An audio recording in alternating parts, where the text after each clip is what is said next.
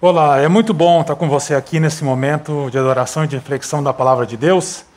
Tanto você que está com a gente aqui no nosso auditório, quanto você que nos acompanha de outro lugar da nossa cidade, do nosso país ou até mesmo do mundo. Meu nome é Tiago, eu sou um dos pastores da Chácara Primavera. E antes da gente conversar um pouquinho aqui sobre ansiedade, eu vou ler um comunicado do nosso conselho a, a respeito da saúde do nosso pastor Ricardo Agreste. Esse comunicado foi publicado nas nossas redes, mas a gente quer que todo mundo tenha acesso a ele. Então, que são seis pontos. Diz o seguinte: primeiro, como a grande maioria das pessoas tem conhecimento, o pastor Ricardo foi submetido a uma cirurgia no último dia 11 do 9 para a retirada de um tumor em seu rim direito. A análise do tumor removido confirmou se tratar de um tumor maligno, mas a boa notícia é que ele foi totalmente removido, não ficando qualquer vestígio no rim. Mesmo assim, o pastor Ricardo terá que se submeter a exames semestrais para o monitoramento constante da doença. Na semana passada, a recuperação do pastor Ricardo foi prejudicada com o aparecimento de febre por vários dias. Submetido a exames, confirmou-se o diagnóstico e iniciou neste sábado passado o processo para combater uma pneumonia pós-cirúrgica em grau inicial. Graças a Deus, o tratamento será feito em casa. Paralelamente, o pastor Ricardo continuará fazendo outros exames para monitorar outras possibilidades e continuará afastado até sua plena recuperação. Que Deus abençoe a vida do nosso amado pastor, sua família e toda a nossa comunidade. Contamos com o carinho e as orações de todos vocês pela vida do nosso querido pastor Ricardo Agreste. Bom, desde o começo de agosto, nós começamos a conversar sobre essa série, o Grande Reset. A ideia de que o mundo precisa de um reinício não é nova, mas ela ganhou mais força em 2008, quando nós tivemos aquela crise econômica lá nos Estados Unidos, que abalou outras partes do mundo.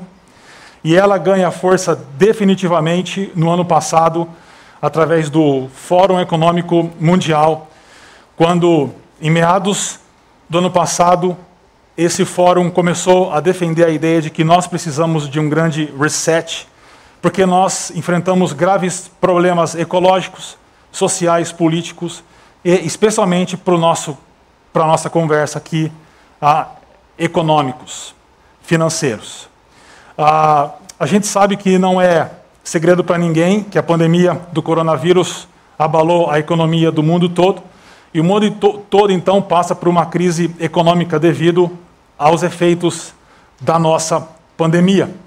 E é interessante que o Fundo Monetário Internacional lançou até um livro sobre isso, comparando essa crise que a gente está passando agora, econômica, com a crise de 2008. E a constatação e o consenso entre os economistas é que essa crise é maior do que a crise de 2008 e ela é a maior desde a crise de 1929 do crash da bolsa lá nos Estados Unidos, conhecido como a Grande Depressão. E por isso, essa crise que a gente está passando hoje, ela foi batizada pelo Fundo Monetário Internacional como o grande confinamento.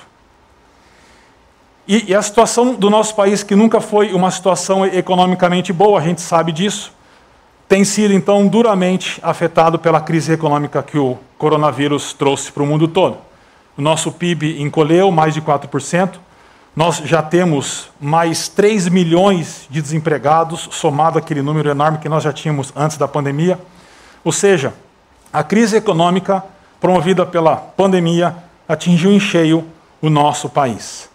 Soma-se a isso o fato de que nós somos o povo, segundo a Organização Mundial da Saúde, mais ansioso do mundo. Os brasileiros são os mais ansiosos do mundo. E certamente a pandemia e os problemas econômicos agravaram a ansiedade do nosso país, do nosso povo e a sua.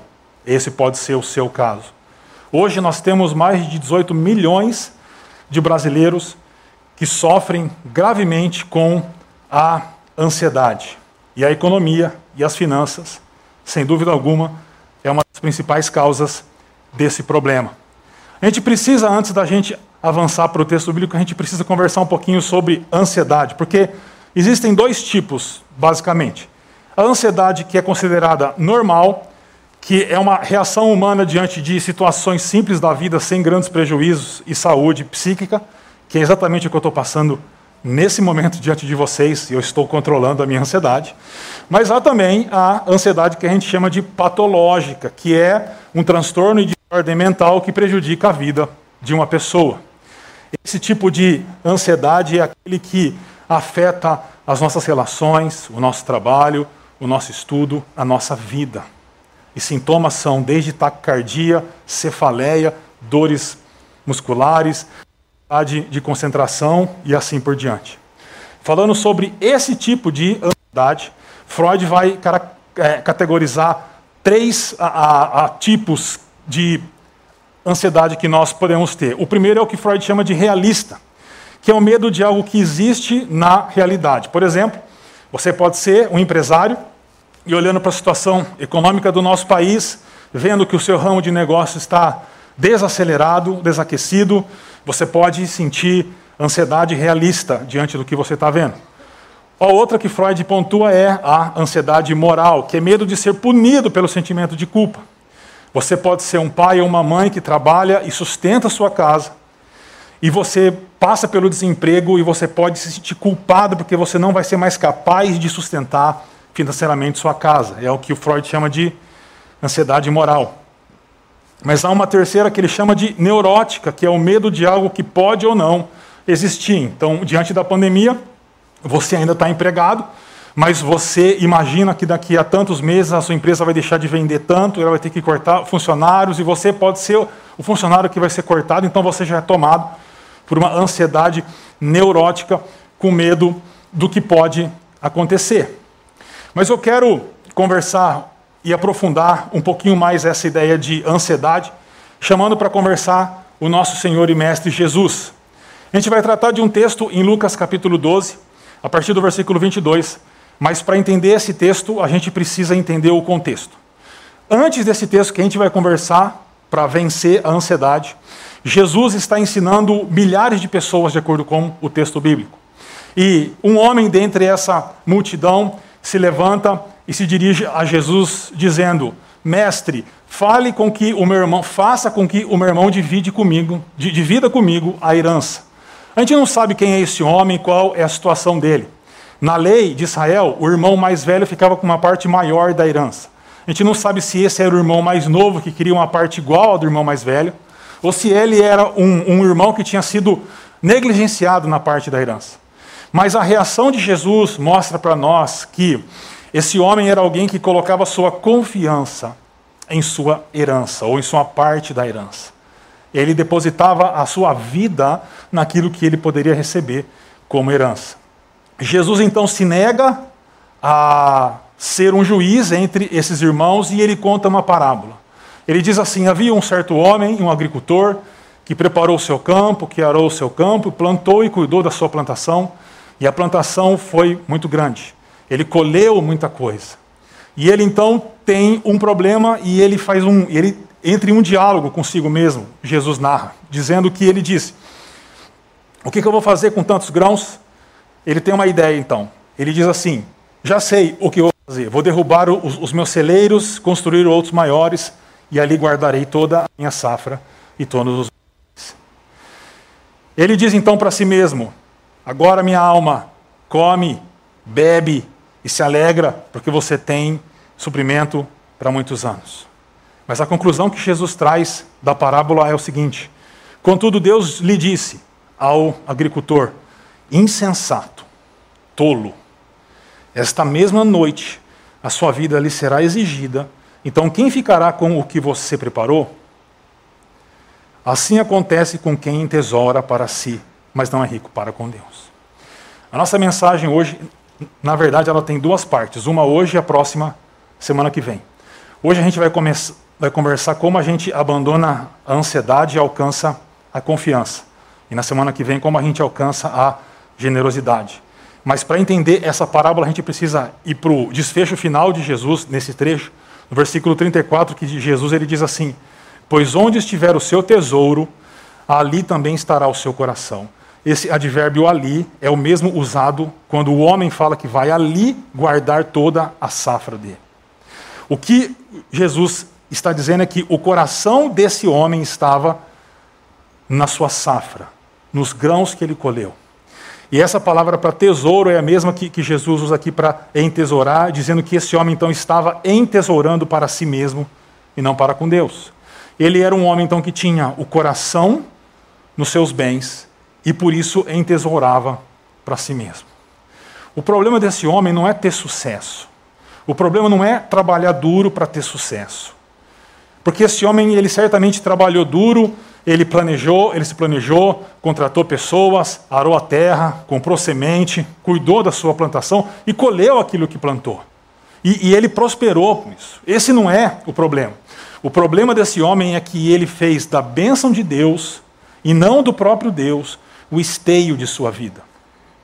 Ele passou a confiar a sua vida e existência nos bens que recebeu das mãos de Deus, ao invés do próprio Deus. E aqui a gente começa a se aproximar da raiz da ansiedade. Porque quando a gente lembra do que esse homem fez, eu me lembrei de uma frase do historiador cristão francês. Vou tentar usar meu francês, tá? François Michel Willan. Ele disse que na época de Jesus havia uma oração que quem plantava fazia, dizendo assim: Senhor, a minha parte é a vermelha, a tua é a verde nós aramos, mas é, és tu que dás a colheita. O que ele está dizendo é: nós vamos trabalhar, nós vamos arar a terra, nós vamos plantar, nós vamos colher, mas reconhecendo das tuas mãos. Sobre esse, essa tensão entre o nosso trabalho e a soberania de Deus, eu convido você a assistir o Chakra Talk dessa semana. E se você tiver pergunta sobre isso, manda lá, que eu vou passar para meus amigos pastores e eles vão responder tá bom? Mas para aprofundar um pouquinho mais a ideia de ansiedade, antes de Jesus contar essa parábola, ele faz um alerta muito interessante para nós. Ele diz assim: cuidado, fiquem de sobreaviso contra todo tipo de ganância. Ganância aqui não é só ganhar por ganhar, mas é a avidez por ter mais para confiar naquilo que ganha. É eu trabalhar mais para ganhar dinheiro, para confiar no dinheiro. É isso que é ganância aqui. E essa última declaração de Jesus é muito importante. Ele diz: a vida de uma pessoa não consiste na quantidade de seus bens. A vida de uma pessoa não consiste na quantidade de seus bens. O que Jesus está fazendo aqui é ele está indo para o coração da ansiedade. O coração da ansiedade, as raízes da ansiedade, melhor dizendo, né? Tirar o coração da ansiedade, que é ruim. As raízes da ansiedade elas estão no fato de pessoas colocarem sobre bens suas vidas, o sentido de viver, o sentido de ser. O que Jesus está dizendo é: não é uma crise econômica que nos faz ansiosos, mas é o que essa crise pode gerar em nós. E há dois pensadores que nos ajudam nisso. primeiro é um teólogo alemão chamado Paul Tillich ele fala sobre a ideia de não ser relacionado à ansiedade. O Paul Tillich vai dizer o seguinte: ansiedade é a reação à ameaça do não ser. O ser humano é uma criatura que está dotada de uma percepção autoconsciente do seu ser. Todos nós aqui estamos conscientes do, do, nosso ser, quem nós somos, o que nós fazemos, com quem nós nos relacionamos.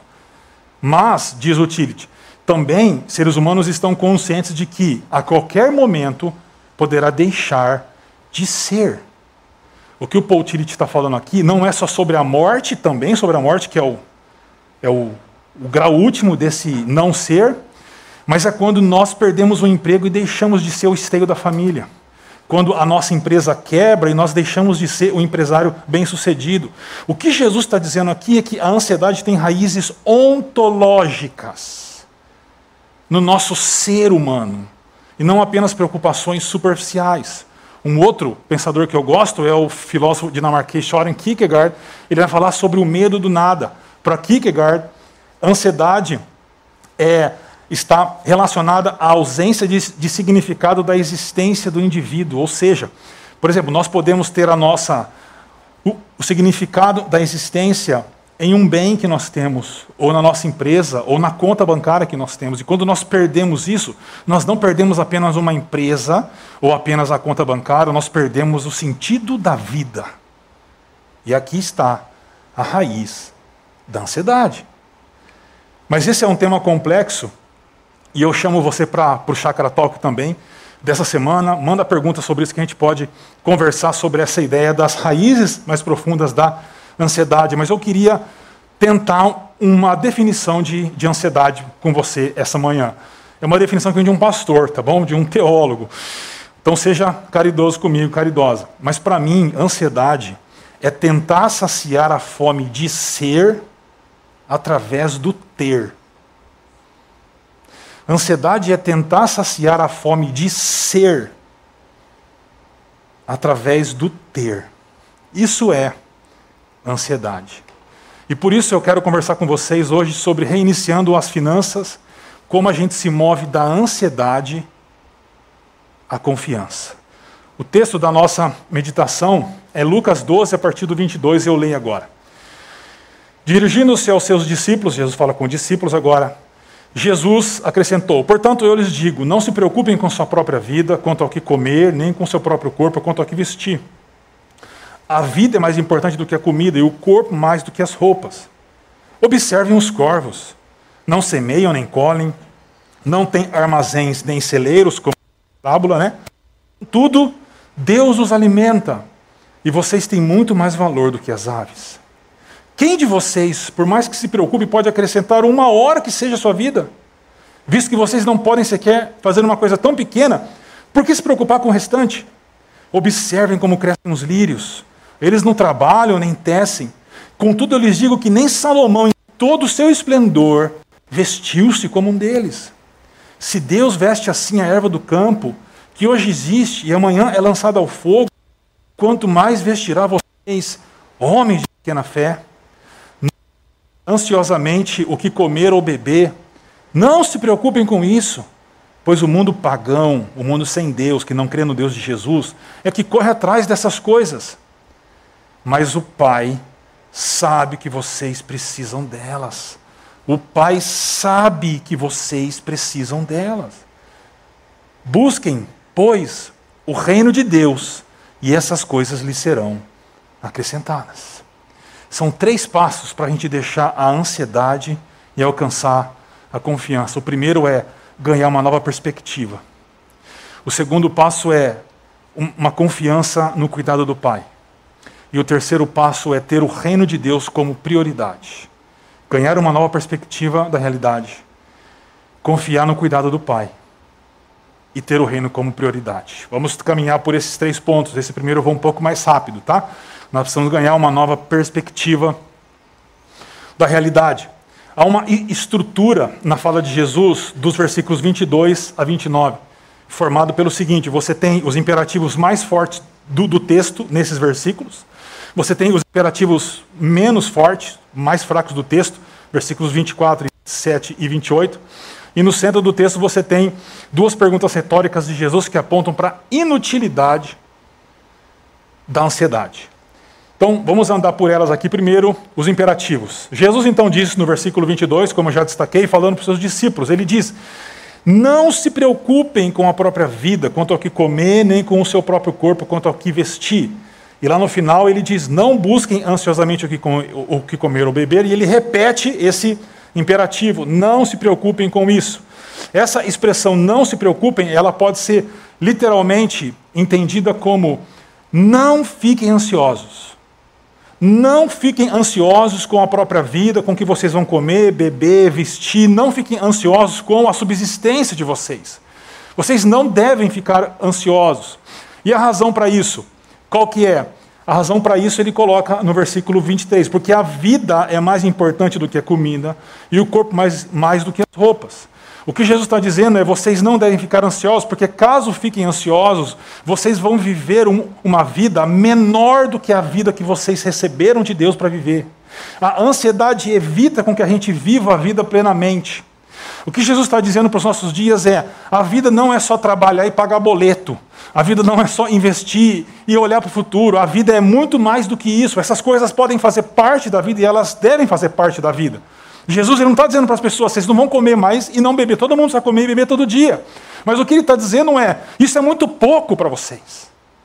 A vida é muito mais do que isso. Vocês precisam perceber que a vida é mais do que trabalhar, do que se preocupar com as finanças, do que correr atrás para pagar as contas. A vida é mais do que isso. A vida envolve relacionamentos com o pai, principalmente, e com outras pessoas.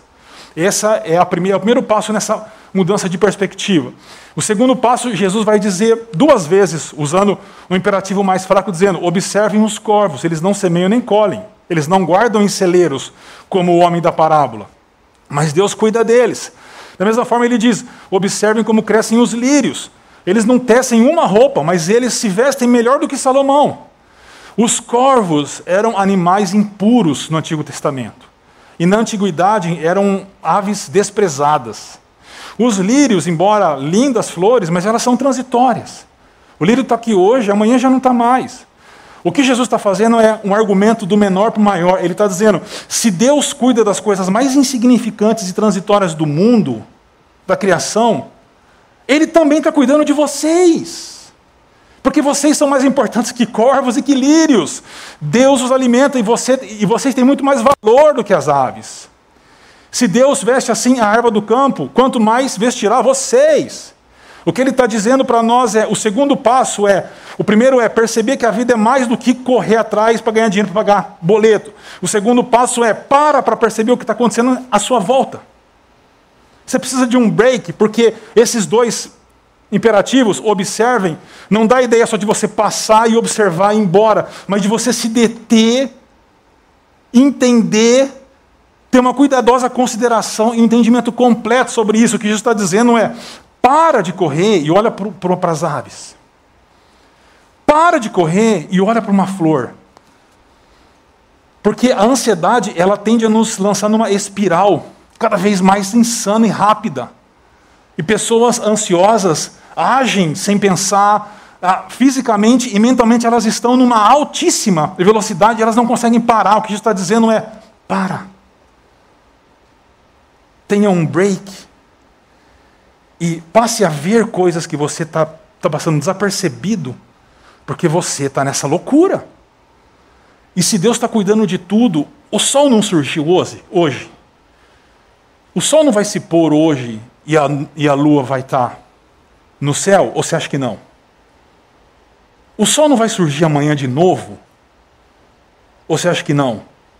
Ele vai surgir, porque Deus está cuidando deles. E se Deus está cuidando deles, Deus está cuidando de nós, que somos mais importantes do que essas coisas. Observem o segundo passo nessa mudança de perspectiva.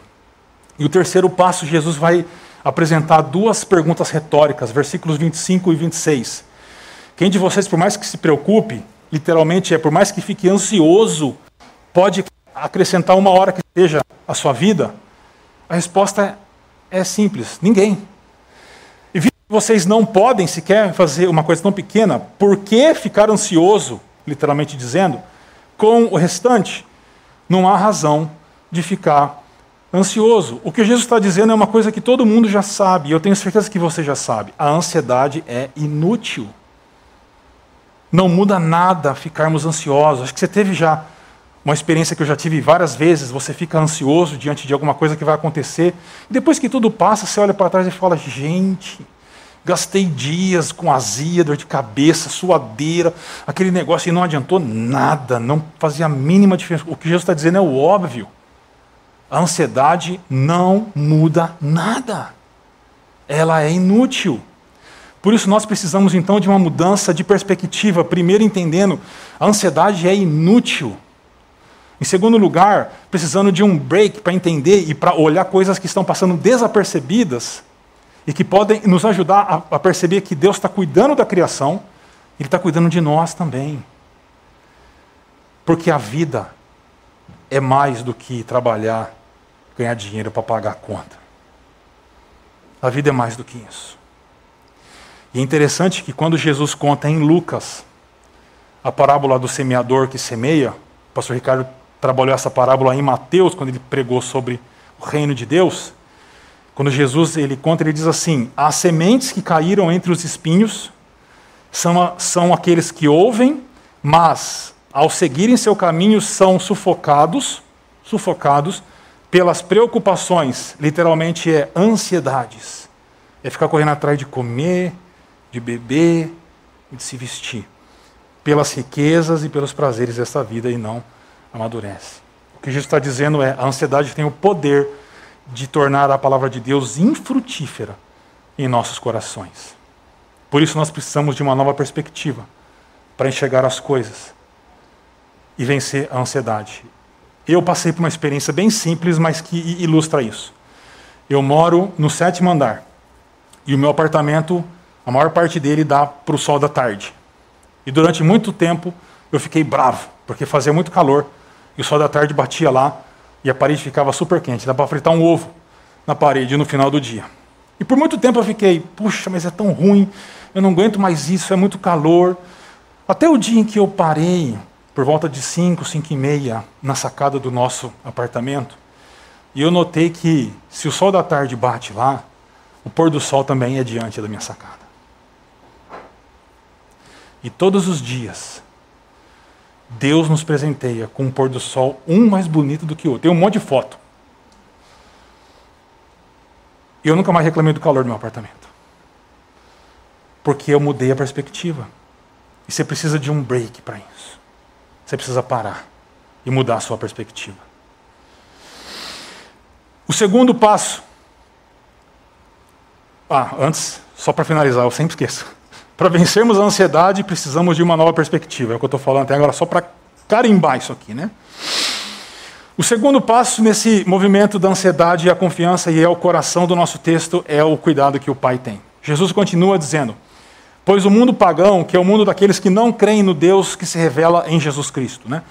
é que corre atrás dessas coisas. Que coisas eles correm atrás? Versículo anterior: Não busquem ansiosamente o que comer ou beber, não se preocupem. O, o mundo pagão, aqueles que não confiam, não creem no Deus de Jesus Cristo, são aqueles que ficam correndo atrás do que comer e do que beber, se preocupam por isso. Com isso. Mas Jesus diz: vocês não são como eles, mas o Pai sabe o que vocês precisam. O Pai sabe o que vocês precisam. Esse sabe é o verbo mais importante do nosso texto. Porque ele é um verbo no grego que a gente chama de perfeito. É um tempo per perfeito no grego. E por que, que ele é importante? Porque esse verbo perfeito ele denota uma ação realizada no passado, mas com consequências no presente. Grandes doutrinas cristãs são fundamentadas em verbos perfeitos do grego. Trocando em miúdos para nós aqui, o que significa? Significa que o Pai sempre soube, sabe e sempre saberá o que nós precisamos. Mas aqui tem dois desafios que se colocam diante de nós. Primeiro é com relação à nossa identidade como filhos e filhas do Pai. Se você é normal como eu, e você quer alguma coisa, você acha que você precisa de alguma coisa e Deus não te dá, você pode começar a desconfiar do caráter de Deus e da bondade de Deus. É. Você não vai falar para ninguém isso, não. Talvez. Só se você for muito honesto. Mas você vai falar para você mesmo dizendo: Deus não é tão bom assim. Olha a crise que a gente está. A minha empresa está perto da falência. Eu estou desempregado. Deus não é tão bom assim. E nós começamos a flertar com a amargura, o medo, o desespero e duvidar se Deus, se o Pai é bom mesmo. Quando a gente faz isso, a gente vai perdendo a nossa identidade de filhos e filhas de Deus. Mas o que Jesus está dizendo para nós é: o Pai está cuidando de vocês. E se o Pai está cuidando de vocês, significa que vocês são filhos e filhas dele. O primeiro desafio é nós acreditarmos no que Jesus está falando e entendermos que nós somos filhas e filhos do Pai e descansar no cuidado do Pai. Porque Ele cuidou está cuidando e cuidará. O segundo desafio tem a ver com maturidade. Porque se você notar o que Jesus está dizendo, Jesus ele está dizendo que o Pai sabe o que nós precisamos. Isso significa que o compromisso que o Pai tem com a gente é com o que a gente precisa e não com o que a gente quer. Muitas vezes a nossa imaturidade faz a gente confundir as coisas e a gente fica bravo com Deus, com o Pai, porque Ele não está dando o que a gente quer, achando que é o que nós precisamos. Lá em casa a gente tem uma frase muito comum que eu criei, entre aspas. Os meninos chegam para mim e dizem: Papai, eu preciso do jogo tal. Eu preciso do jogo do Roblox, do jogo, é o nome de jogo. E eu sempre falei para eles dizendo assim: Não, vocês não precisam, vocês querem. Mas aí eu também tomei uma invertida. Esses dias eu falei com a minha esposa: eu preciso do livro tal. Não, eu quero, é, eu preciso do livro tal. Meu pequeno olhou para mim e falou assim: Papai, você não precisa do livro, você quer o livro. E é verdade. Muitas vezes, nós, por causa da imaturidade, achamos que Deus não está cuidando de nós porque Ele não está dando aquilo que nós queremos. Mas Ele não tem compromisso com o que nós queremos. Ele tem compromisso com o que nós precisamos. Nenhum pai e mãe pode ser é, autuado por, pela polícia ou por juízes porque não deu chocolate ou porque não deu um jogo de videogame para o seu filho. Nenhum. Mas se ele deixar de alimentar, de cuidar, de aquecer, ele vai ter problema com a justiça. Percebe como o nosso mundo manifesta isso? E eu tive uma experiência dessa de Deus dar o que a gente precisa e não aquilo que a gente quer nos Estados Unidos. Quem vai lá para estudar, estudante Durango como a gente, sabe que fica sempre no limite, né? trabalhando bastante, lavando um monte de banheiro, com um pouco de dinheiro daqui. A gente conseguiu passar quase que dois anos lá. No último ano nosso, fevereiro é era o mês das contas grandes, né? Fevereiro e setembro, quando as contas caem, era aluguel, seguro de carro, curso na, na universidade, no seminário, tudo isso. E no último fevereiro nosso lá, nós não tínhamos dinheiro para passar. Nós tínhamos um pouco de dinheiro, mas a gente tinha uma conta de 2.813 dólares para pagar no último mês. E aí, a gente, sabendo que aquela situação estava chegando, mas a gente estava tranquilo até, Deus foi muito bondoso, nós estávamos seguros e tranquilos. E na igreja que, a gente frequentava, em janeiro anterior, em dezembro anterior, eles fizeram uma arrecadação de, de, de, de ofertas para estudantes da igreja. E eu estava no meio, eu nem sabia, né? Mas eu estava no meio. Aí um dos presbíteros me chama e me diz assim, Tiago, como é que estão as suas finanças? Você está precisando de alguma ajuda? Eu falei, ó, oh, sou brasileiro, o câmbio na época já era ruim, hoje então, né? Eu nem falo. Mas o câmbio está ruim e a gente sempre passa ali raspando, né? Ele falou, ah, então tá bom. No domingo seguinte ele vem para conversar comigo e ele fala que eles teriam uma oferta para mim. Mas em inglês, quando, quando você vai falar 2.500, por exemplo, tem um jeito diferente de falar. É como se eles falassem 25 centenas. E eu apanhei do inglês nessa hora e eu entendi que ele me daria, eles me dariam 280 dólares. Falei, bom, não resolve meu problema, mas me ajuda. E vem de coração, graças a Deus por isso. Muito obrigado. Então fiquei tranquilo, sabendo que alguma coisa tinha que acontecer. Então ele me manda um e-mail, porque ele não podia dar o dinheiro para mim, por causa do meu visto, tinha que dar para a universidade, e a universidade jogava na minha conta, e ele mandou um e-mail, Tiago, o dinheiro está na sua conta. Muito obrigado pela generosidade, é, agradeço muito tal. Aí eu fui lá só para checar, né? Sabe como é? Brasileiro ansioso. O OMS falou, brasileiro é ansioso. Lembra quanto que eu precisava? Nós precisávamos, né? Minha esposa está aqui hoje agora. R$ 2.813. Eles depositaram R$ 2.800. Eu paguei 13 dólares, dólares, desculpa, tudo dólar. Eu paguei 13 dólares da conta. Mas eu queria mais. Eu queria, eu tenho um sonho de fazer a Rota 66. Eu tenho o sonho de conhecer outros estados dos Estados Unidos. Eu queria mais, mas Deus não deu o que eu queria. Deus deu o que eu precisava. Isso é fato. Deus sempre vai dar o que a gente precisa e não aquilo que a gente quer. O convite que Jesus faz para nós aqui é que nós somos filhos do Pai e podemos confiar nele e descansar no fato de que ele vai dar para nós o que nós precisamos e não o que nós queremos. O terceiro e último passo, oh, de novo a carimba, esqueci. Para vencer a ansiedade é necessário confiarmos que o Pai sabe o que precisamos e está cuidando de nós. E o último passo para deixarmos a ansiedade rumo à confiança é nós priorizarmos o reino de Deus. Então Jesus termina o nosso texto dizendo: Busquem, pois, o reino de Deus e essas coisas lhe serão acrescentadas. Quando você pensa nessa ideia de ansiedade e de buscar o, a, o que é prioritário, a gente se lembra que, que Jesus ele está fazendo um contraponto com, com, não buscar ansiosamente o que comer e beber. Ou seja, ao invés de ficar buscando essa subsistência, a nossa prioridade é o reino de Deus, porque essas coisas vão ser acrescentadas. Isso que Jesus falou foi ilustrado no mesmo Evangelho de Lucas, na história de Marta e Maria, no final do capítulo 10. Jesus está andando com seus discípulos, apóstolos, ele chega na casa lá de, de Marta e Maria, e aí Marta, devia ser uma mineira que gostava de fazer tudo certinho, assar o pão de queijo, passar o café, colocar tudo certinho, ela fica muito ansiosa, né? E o texto diz: Marta, porém, estava ocupada, é ansiosa essa palavra, com muito serviço, correndo para lá e para cá, e Jesus conversando com os seus discípulos, tal, e Maria sentada aos pés de Jesus. Maria é a irmã mais nova. Então tem uma hora que ela se incomoda, ela, pra, ela olha para Jesus e fala assim: Jesus, fala para minha irmã, vem aqui me ajudar, o pão de queijo está queimando, o bolo já queimou, o café precisa passar. A resposta de, de Jesus para Marta é: Marta, Marta, você está ansiosa, preocupada,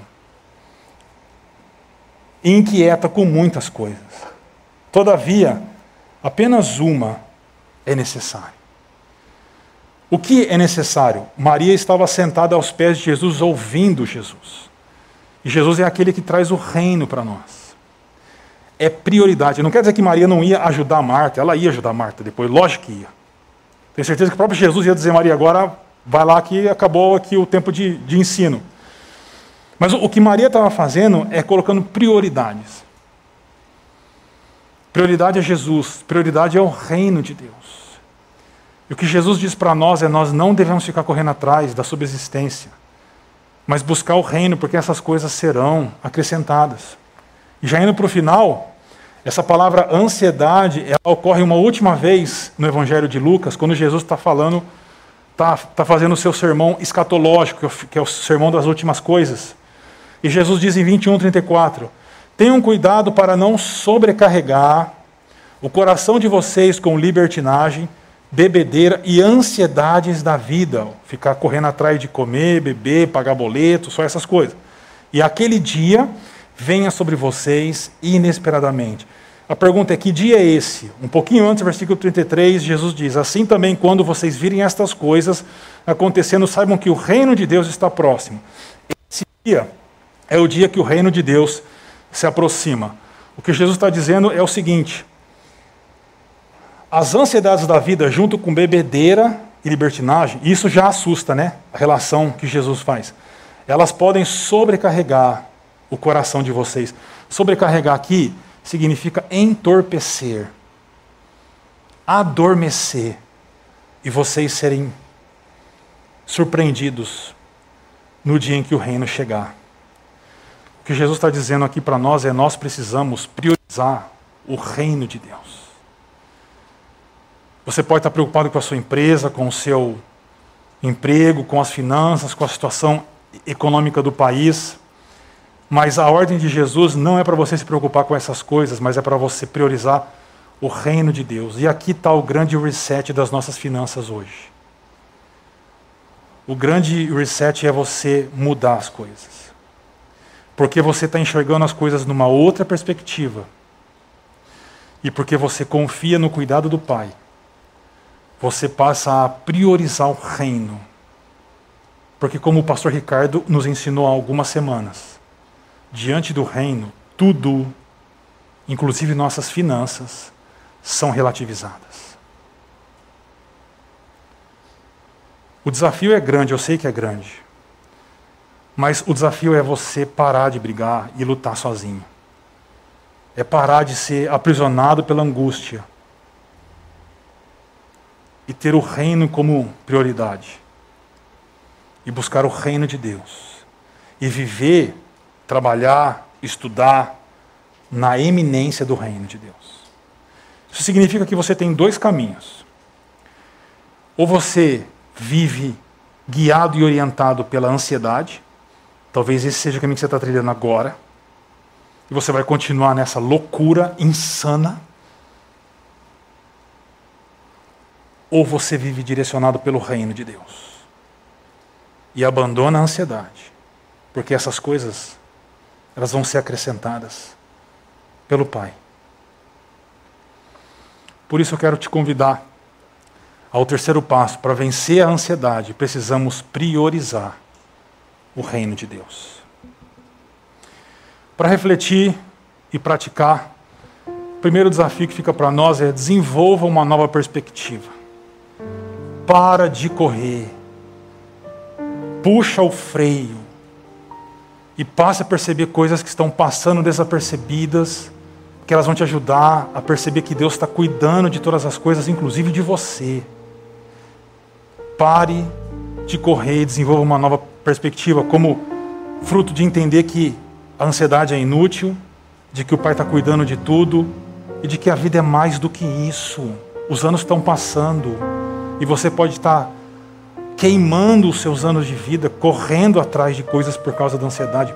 Para com isso faz um break, desenvolva uma nova perspectiva. O segundo é confie no cuidado do Pai. Você pode sair daqui pensando assim: é bonito que o, o Tiago falou, mas eu não confio. E você vai continuar preso, presa à ansiedade. O convite dessa, desse nosso encontro é que você confie no que Jesus falou, não sou eu, não, é Jesus falou e você confie que o Pai está cuidando de você e de que Ele vai sempre dar o que você precisa. Se o que você está orando Ele não deu ainda, é porque você não precisa, porque você quer, mas você não precisa. Pode ser a coisa mais absurda do mundo, pode ser uma cura, pode ser um carro, uma casa. Se Ele não deu, é porque você não precisa, é, que, é, é porque você não precisa, você quer. Você precisa confiar no Pai. E essa é a chave de libertação da ansiedade. Está falando com vocês quem já sofreu muito com ansiedade. E que quando ouviu isso e entendeu, foi como, as, como se as algemas fossem tiradas, o jugo foi quebrado e a liberdade foi experimentada. Porque o Pai está cuidando de nós. O Pai está cuidando de nós. E por fim, priorize o reino de Deus. Inverta sua agenda mude seus horários, mude suas prioridades, todas relacionadas ao reino de Deus. Porque nós somos chamados a priorizar o reino, a não ficar correndo como um animal, às vezes atrás de comer e de beber. Mas nós somos filhos e filhas de Deus. E a nossa prioridade é o reino de Deus. Que você experimente uma nova perspectiva. Que você confie no Pai. E que você priorize o reino e se veja completamente livre da ansiedade dos nossos dias. Resete suas finanças. Que Deus te abençoe.